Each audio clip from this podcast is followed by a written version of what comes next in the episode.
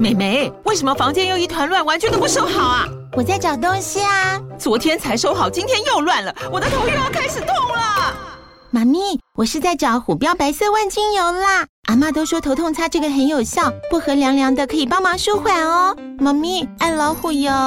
哎呦，今天怎么这么乖呀？很内行哦，还知道要用这瓶百年老字号的。虎标在手，全家神队友。全台各大药局、屈臣氏、康氏美皆有贩售。贵属城自治地零一五七零二号，北市卫药广自治地一一三零四零二三四号。使用前请详阅说明书、警语及注意事项。安妞哈塞哟，打开话匣子，韩国趣事聊不完。我是兰尼，我是索尼克，收听韩国话匣子，带你哈韩零时差。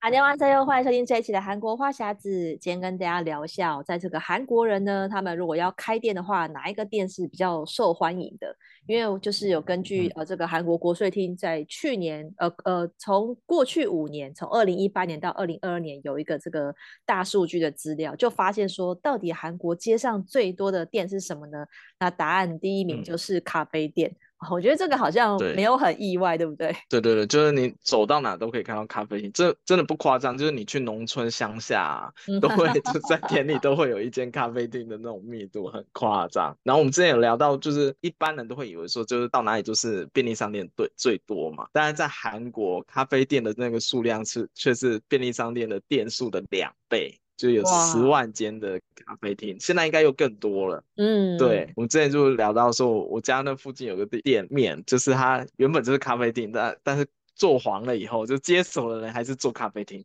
然后这个咖啡厅以后做黄了，还是在开咖啡厅。我就心想说，嗯啊、韩国人是除了从咖啡厅以外是没有别的店可以开吗？就是会有这种错觉。对，在台湾呢，在台湾现在店数最多的是还是超商吗？还是咖啡厅？嗯，台湾其实它有一个统计是，像台湾、嗯、台湾的这个咖啡厅，它主要哦，我看到如果是统计到这个二零二二年为止的话，大概全台湾目前有四千家的咖啡店。然后它是它是集中在呃六都比较多，在、哦、台北的话大概有九九百多家，然后这个密度的话就是呃算是就是全国最高。可是我觉得它这个咖啡店的这个店店数应该是没有把超商包含进来，因为如果超包含超商应该是超过一千家了啦。嗯、对，然后它有这个计算就是说，哦、如果呃以去年一年。喝过咖啡的受访者，喝过星巴克的比例是最高的，大概占七成。就是以连锁咖啡店的品牌偏好度的话，嗯、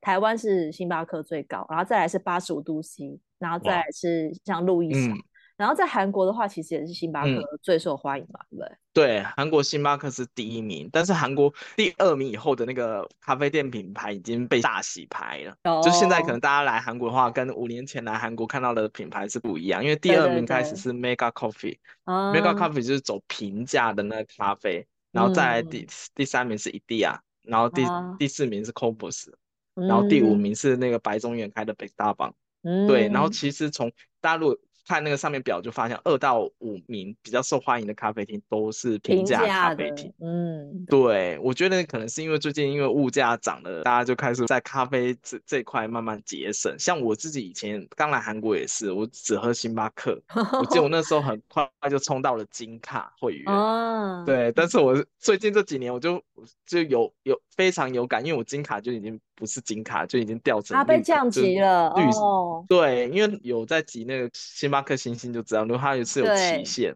对对对，对对对，然后我就没有喝到那个足够的星星，你就会被降级。嗯，对。然后我最近就发现我已经被降级了，然后我就偶尔我现在还是会去喝一下星巴克，所以我希望把它冲回金卡的会员。但但是这也代表我最近就是真的就喝星巴克次数越来越少，因为我我现在是平均一天会喝两杯咖啡，嗯，对，然后我就自己就会算一下，如果是喝星巴克的话，就一样花那个钱的话，我如果喝两杯的话，可能就是一天要花一万多在那个咖啡上面。但我如果喝平价咖啡的话，我一天只要花个大概五千韩币，就就可以节省一半的那种咖啡的费用。所以我猜很多韩国上班族也是一样，就是他会为了要节省费用，所以他就转战比较。平价咖啡店，所以这也是为什么韩国平价咖啡厅的那个店数会越来越多的一个原因。真的，因为其实看数据就会发现，像他这个统计，台湾人是每年一个人每年会喝一百二十二杯咖啡，嗯，那这样算起来的话，其实你可能可以三天喝一杯嘛，嗯，就是也不用到一天一杯。韩国是比较，但台湾是因为还有手摇饮可以选择啊。对啦，可是以咖啡来讲的话，韩国人每年的平均消费量是三百六十七杯，那一年也只有三百六十五天，所以表示很多人是一天喝一杯以上，就是。像你就要喝两杯嘛，对。然后所以他们就是有讨论说，因为全世界的平均是一百六十一杯，那韩国人他虽然没有到，嗯、因为他们有统计法国人的话，年均消费是五百五十一杯，可是如果考虑到韩国人一天要喝两杯的话，嗯，那就超过法国了，因为你每天就要喝 喝这么多，对，就是那个那个其实很惊人呢，但是你的确就是以那个花费来讲，呃，因为。星巴克在台湾也算是比较贵一点的咖啡，所以如果说你在同同样你在韩国一天要喝两杯星巴克，跟你在台湾一天喝两杯星巴克，那个花费的那个、嗯、就是在台湾是感觉是有钱人才会这样子，一般上班族可能会觉得现在还是吗？就是在台湾人可能你一天要喝到两杯星巴克有点他有点太奢侈了，就是我会觉得啦，就是一般的上班族来讲，如果一边上班族要喝两杯，那就会去买那个 CT 咖啡，一定就是改去买那个超商，而且。可能还是趁他有那个寄杯活动的时候，一次买很多杯，比如第二杯半价的时候去买。对，这这个台湾人通常都是喝超商咖啡，嗯、就是就是要那个趁季杯活动比较便宜嘛。然后像我个人的话，我是星巴克买一送一的时候，我，我才会去买。平常如果没有特别的需求，嗯，也没有要坐在里面内用的话，我就会买那个就是超商的咖啡，因为我发现韩国这些廉价的咖啡还有很多是只有。专门做外带的吧。对，就是海台湾的话，就是通常是有座位。嗯，因为韩国很多那种上班族是买了就要走。韩国就是上下班的时候，他们通常就是会买一杯咖啡去上班嘛。嗯。所以通常是开在那种办公区的，通常都是那种外带的那种咖啡店，而且是越平价的越多。因为像我现在不是到那个小挺江南那一带去上班嘛，嗯、就是有有一条是比较多那种办公大楼的，那那个地方就通常都是那种外带的那种咖啡厅。像我 我最近比较常出来的那个地铁站。出口有间 Mega Coffee，他就是上班的时候，他外面就全部摆了一大排的那种咖啡，全部都是人家用手机点餐的咖啡，那大家就过去那边拿了一杯，然后就去上班。对，嗯、台湾应该就比较少看到那种外带咖啡厅，对不对？就是纯外带咖啡厅比较少，就是如果外带的话，就是去买超商、嗯。但是因为超商现在也都有座位了，所以我觉得，就现在你说要纯外带咖啡厅，真的。比例算是很少，一定有，可是就是偏少。韩国还有很多是那种地铁站里面也有这种咖啡厅嘛，所以我觉得韩国的这个咖啡厅的店数这么多是有原因的，因为需求就是这么的大。可是看到这个统计来讲，其实开咖啡店还只排在第三名，其实开店率第一上升的第一名呢，其实是开这种网店，就是那种网络的电商平台去开开一个店，就像在虾皮上面开店这样。韩国的话都在哪些平台开店比较多？因为韩国的话，通常比较多人会选择在 Naver，就是他们的入口网站，嗯、有个 Naver 都放，对，他在那边开店。要不然的话，会去入驻像 Coupang 那种个人店家。嗯，对对对，就是可以入驻的。Gmarket 也有也有个人店家，哦，所以但是这几年就是越来越多那种算是年轻人嘛，就是他们未满四十岁这种开网店的是最多。然后他们最近有个热潮是引进那种中国的商品来卖，哦，就是去中国有很多平价那种地方，像拼多多或是淘宝啊、阿里巴巴那种，买了一堆东西，然后运来韩国，然后再重新登录在韩国网站上去卖。哦，这种人越来越多，甚至就衣服也很多，就因为中国的那种衣服采购成本比较低嘛，嗯、然后他们就会去从中国那边买很多衣服来，然后再开了一个网店在网上卖。哦、然后开网店当然就是可以不用付店租嘛，就是成本会比较低。然后他们就直接用那个图片或自己拍一些那种穿搭照，然后就放到网上，然后就去卖这样子。然后，但是我觉得这个也有一部分是他把这个网店当副业做，然后他自己正职还有别的行业，也有也有很多这种人。对对对，因为我们现在这边看的是开店数，但是他没有说他一定是专职在做，这个，不是全职啦。对对对对对对对，因为我看到很多是韩国上班族，他们就是下班还兼着做自己的网店也有。台湾好像有阵子有这个热潮，对不对？就自己副副业，我可能做个网拍之类，然后就做一点别的事情。台湾网拍其实从很久以前那个时候 PC Home 时代就很多人在做啊，雅虎拍卖啦，然后那个超级多，嗯，因为这个东西就是你二十四小时都可以做，然后你只要就是上网，也不需要出门。哦，有啦，也要出门寄货啦。嗯、对，然后现在我觉得 更普遍了，因为因为后来有了虾皮之后，我发现虾皮已经几乎取代掉雅虎拍卖的功能。然后你也你你如果不是那种专业的卖家，不是不是有一家店，你每个人自己都可以卖，比如说你的二手用品也可以卖。然后台湾的，因为它没有什么审核的制度，你只要开一个账号，基本上就可以卖。可是韩国的话，你开店其实是需要有一个认证，对不对？对对，要有一个营业执照，上面是登记通讯拍卖。对。然后我刚才还想到一个，就是现在韩国有很多那种跨境电商，就是因为韩流的关系，所以韩国货卖到海外是很有市场。所以像虾皮也有。在韩国有个招商中心，哦、就是还有个韩国的一个卖家中心，对对对，所以有很多人他就是，哎，我在假如说虾皮开个店，然后我就把韩国的商品，他去韩国买一些比较便宜的商品，又有人气的商品卖到海外，这种人也很多。嗯、因为最近跨境电商越来越流行，或者是他在韩国他想要做个亚马逊的那个商店，他也要有一个营业执照嘛，他去开了一个网店，嗯、然后把韩国的什么面膜啊或者什么其他的东西，韩国美妆商品卖到虾皮，卖到亚马逊，卖到阿扎达。那些都是非常多了，所以现在其实，在韩国开网店其实算是还蛮普遍的。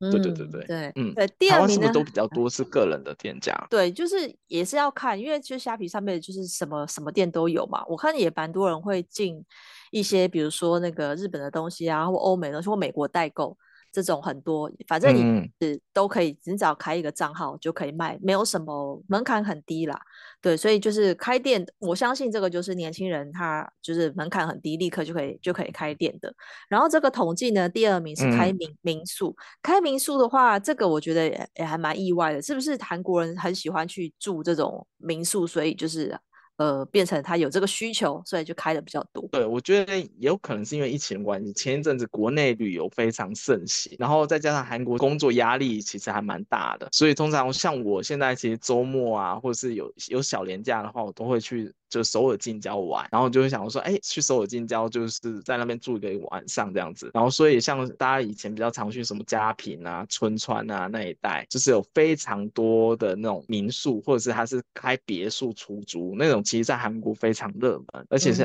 像那种民宿，可能到周末假日它那个价格都是翻涨。就我常常看到很多那种小的那种别墅或者是独栋的那种那种民宿啊，它一个晚上可能就收你二十万，就周五、周六、周日那种小周。周末周末的房价都是很贵的，然后但是他们都开在那种比较郊区的地方，可能旁附近什么东西都没有，所以他们一开始他投资的他买那个地或者是他租那个地的成本就很低，但他一看周末他就收那么贵的单，但是他回本还蛮快的，所以我觉得这也是越来越多人就是在会选择。在开那种民宿或小别墅，然后对外出租这样子，而且对他们来讲，他们也是投资房地产嘛，他们也是，哎，我我在这边，假如说我这个房子是自己盖的、自己买的，那他以后老了，就算不开民宿，他也可以在那边就是有一个房子，算是一个保障吧，我觉得是这样子，所以很多人是这样子。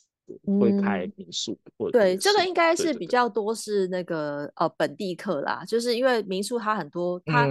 那它当然也有可能它可以上什么 Agoda 这些网站，就是可能外国人也可以、也可以去订，就是有这个旅游的需求的话，我觉得可能就我应该看起来，因为台湾也是之前有一阵子蛮多人想要开民宿，就开在宜兰啊，啊然后开在那种什么花东这种就是比较风景区的地方，但是我觉得这个。嗯我我是不确定有没有赚钱，因为有时候你就是五六日有客人，但是你一一到四可能是没有人，嗯、就是你如果、啊啊、你就要五六日，通常都这样。对，所以你他平他平平日就是会比较便宜嘛，但是有时候真的是要看，哦、如果你平日的来客数不够多，然后都靠五六日的话，就就就我就不确定说这样子到底是有赚还是没赚，因为你毕竟很多天是生意比较平淡，但是如果说像热门的地点，嗯、像宜兰，它是平日也很多人。所以宜兰的民宿感觉是比较多的，嗯、因为它连平日都也也也，因为从台北去很近嘛，所以我发现就是这民宿是相较比较多的，嗯、对吧、啊？就是这个这个我觉得也是蛮合理。嗯、然后刚才我们提到的咖啡店是排在这个统计数据的第三名，然后它是二十到三十岁的人最多呃开的这个咖啡店，然后第四名呢是技术跟训练补习班类的。这个我觉得也、嗯、也蛮可以理解，因为韩国也很多这种补习班，跟台湾一样，就是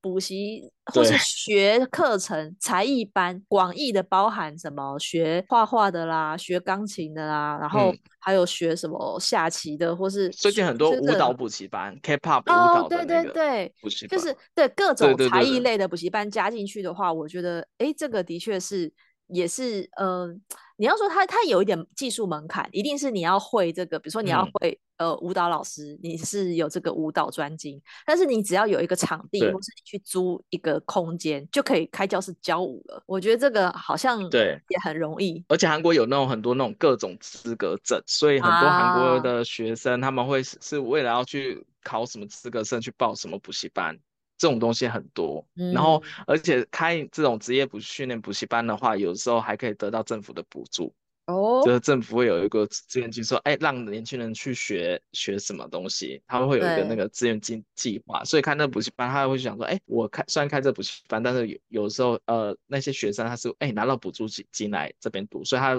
比较不缺那种客源啊。嗯、我觉得应该是这样。对，然后如果是开补习班，我觉得他他需要一点技术门槛，所以这个是大概四十代左右的人去呃开开店开这种技术补习班是比较多的，就跟那个开咖啡店的年轻人可能就有一点不一样。然后这个统计第五名的是开那个 SPA 还有那个皮肤美容的这种店。我觉得也在韩国的确也是，因为韩国不只有女生，嗯、男生也有护肤的需求，对，所以开这种美容店，我相信蛮赚的哦。哦，而且现在很多连男生都会想说，我定期要去做一下皮肤管理，嗯，所以我觉得这也是为什么韩国就是越来越多人开皮肤管理店的原因。而且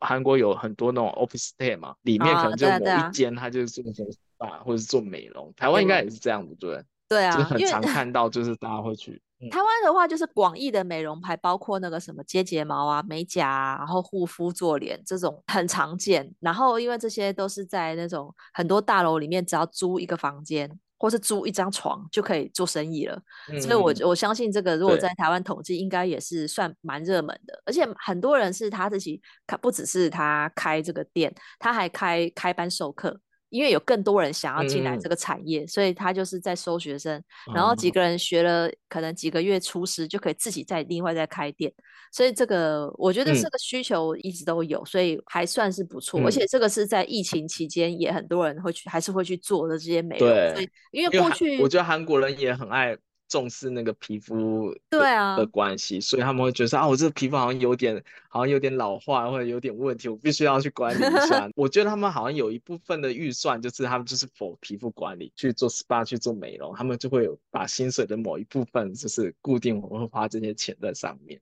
然后，而且韩国有也有那么多男生也重视皮肤嘛，所以我觉得这块市场还蛮大的，嗯，这也是为什么大家都一直选择要开这个店的原因。对啊，然后因为这个统计就是呃，再跟大家强调一下，这是二零一八到二零二二年这五年，那光是新冠疫情就已经占了两到三年了，所以可以看出其实疫情也，嗯带动了这些产业的变化，因为接下来我们就要讲到开店率倒数的前五名，就是最很多人就是不想要开的第、嗯、第第五名是这个网咖。哦，网咖其实在韩国之前算是蛮普遍的。嗯但是现在变成就是越来越少了，是不是？大家觉得不需要去上网咖？嗯、我觉得也有可能是因为被那个 motel 那个分时市场，因为我之前有提到一些 motel 就是专门做那种电竞房嘛，对对，他们就会强调好像自己的那个可能一个房间里面就有两两台电脑，甚至三台电脑、嗯，所以很多我觉得有些年轻人他们想说，哎，那我宁可我我去那种电竞的那种。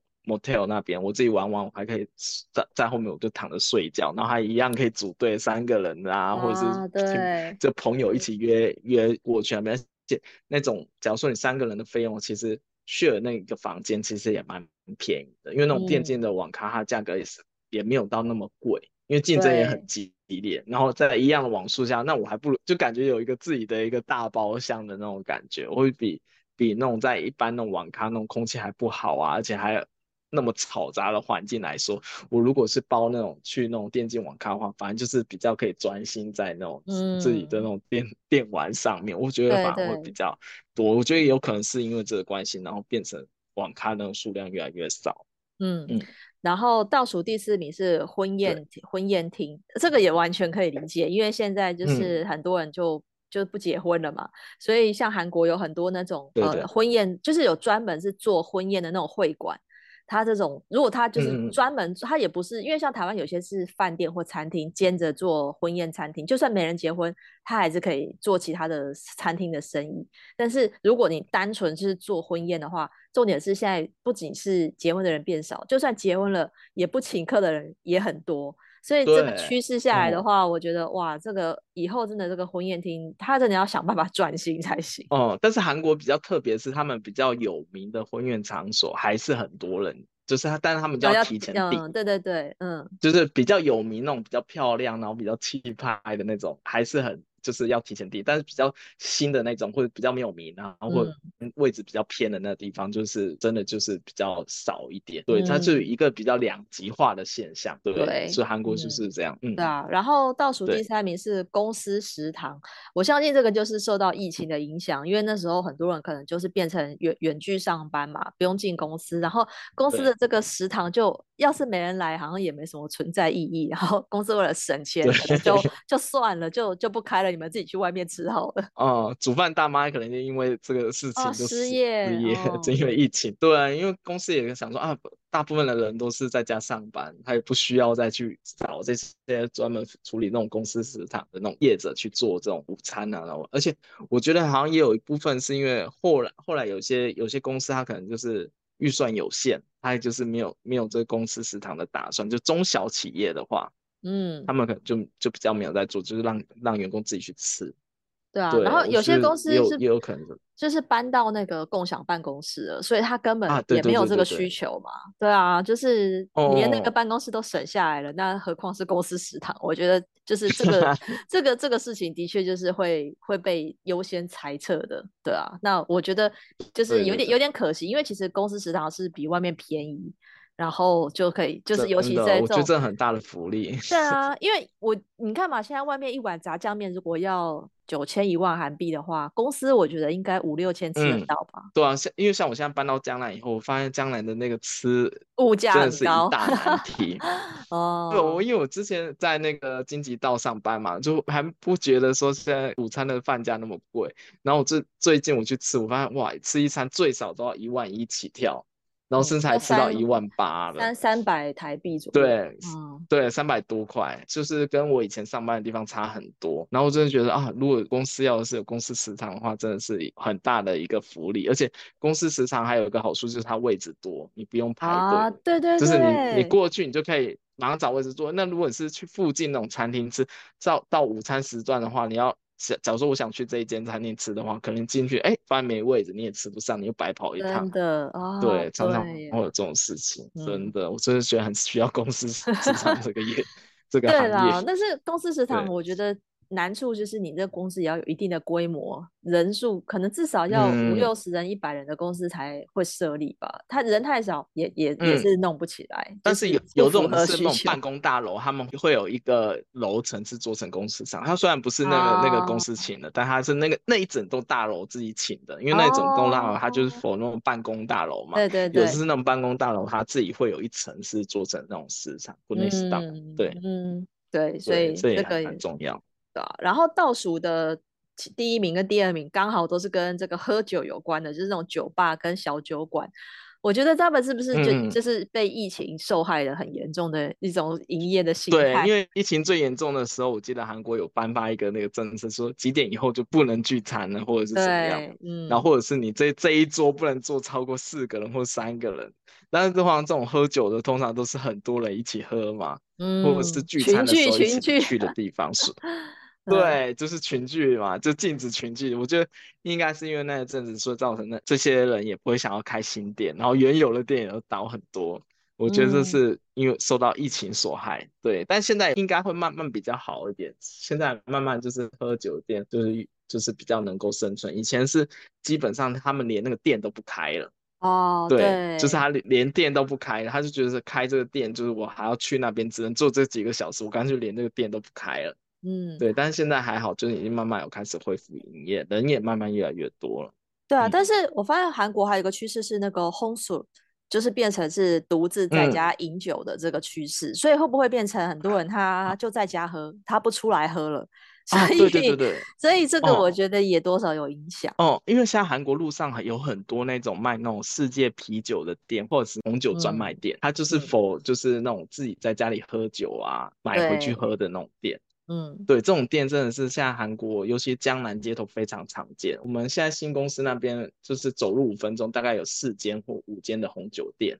哦，就是专门就是 for for 别人买红酒回家自己喝的，嗯，对对对对，我最近也爱上喝红，在家里喝红酒这件事情。哦，真的吗？就比，比起出去外面，还是在家较习惯，就家里比较方便，然后你可以自己去挑你喜欢的酒。那些韩国现在的红酒价钱越来越便宜，然后甚至连超商都开始卖红酒，然后你可以买回去，就一瓶大概一万块韩币，大概两两百五十块，你就可以买红酒或者是香槟回家喝，嗯，这还不错，这是一个趋势，这样子。对，对啊，然后这篇这个统计里面还有一个趋势，就是现在呃，因为韩国人的生活方式改变了，然后现在很多人重视这个 work and life balance，就是工作与生活平衡，所以就很多这种休闲的健身俱乐部啊，然后都都大幅增加，尤其是那个室内高尔夫店。增加了百分之七十最多，嗯，这个在韩剧里面也常常看到，就是他们有在那个约会的时候会约去室内打高尔夫。我觉得韩国人好像蛮热衷这一项活动的。对，因为比起室外来讲，室内就是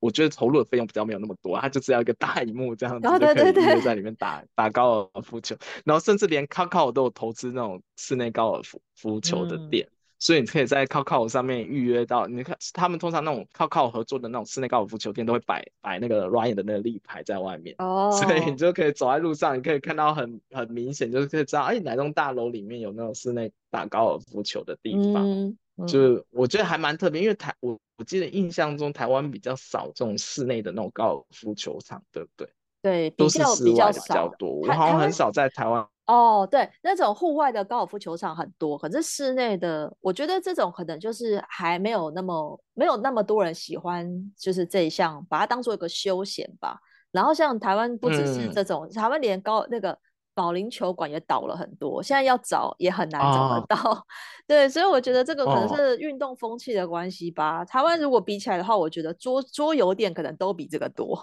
我觉得那个，嗯，就是生活形态的确还是影响最大的。然后另外还有提到就是这个，因为。嗯呃，就是现在韩国人因为少子化，不生小孩就开始养宠物，所以现在宠物相关的，包括宠物用品店啊、嗯、动物医院啊，还有卖那个宠物零食、宠物咖啡店的，也都变多了。我觉得这个这个应该就是一个趋势啊、嗯。对，因为大家都不生小孩嘛，所以现在只要他宠物有一点点生病或怎样，就很着急。而且我觉得他们都是这种不会在乎这东西多少，就跟就是。把他当自己的小孩，因为我我其实我之前有个朋友啊，他跳槽到另外一间公司，然后那间公司就是专门卖宠物用品的，他就是靠宠物用品发家致富。哦、对，我就觉得哇，真的很厉害，因为他们的定位，他是全新品牌，但他就故意走的是那种比较高贵的。就是比较改包装成比较高贵的那种宠物名品，嗯，然后那利润就很高，然后他就靠那个就是赚赚大钱，现在变成一间很大的一个公司。嗯，这，我就我就发现哇，这宠物的市场在韩国也是越来越大，然后而且越来越重要，而且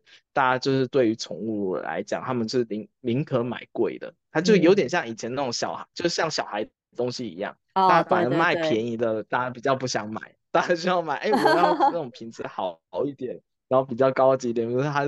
就大家都觉得自己的宠物是自己的小孩，对，啊、对，所以他们会很很会在宠物这这一块花钱。对啊，我记得以前也差不多吧，台湾也是。对，而且我觉得、嗯，我记得以前很多人很喜欢买那个，就带带就是进口那个韩国童装来卖，就是去那个一些，啊、就韩国有些市场专门在卖童装，以后应该会改成那个宠物衣服了吧？就是因为对，因为有可能，嗯、那时候少子化，买童装没人穿，然后就是。反而你卖那个，哎、欸，很多人喜欢给那个狗狗穿衣服啊，然后给那个猫啊什么，oh. 就是给宠物穿衣服这件事情，我看 IG 超多这种影片跟照片，所以我觉得这个以后可能是韩国以后也会增加的这个商机，这样，oh. 因为的确现在就是养宠物的人变多了，嗯、之前统计好像韩国每四个家庭就有一户有养宠物，哇，这比例算是非常的高。嗯嗯、而且现在有很多那种宠物美容室跟宠物旅馆啊，对啊，就是现在越来越多。嗯，对，就就除了宠物用品店以外，然后还有像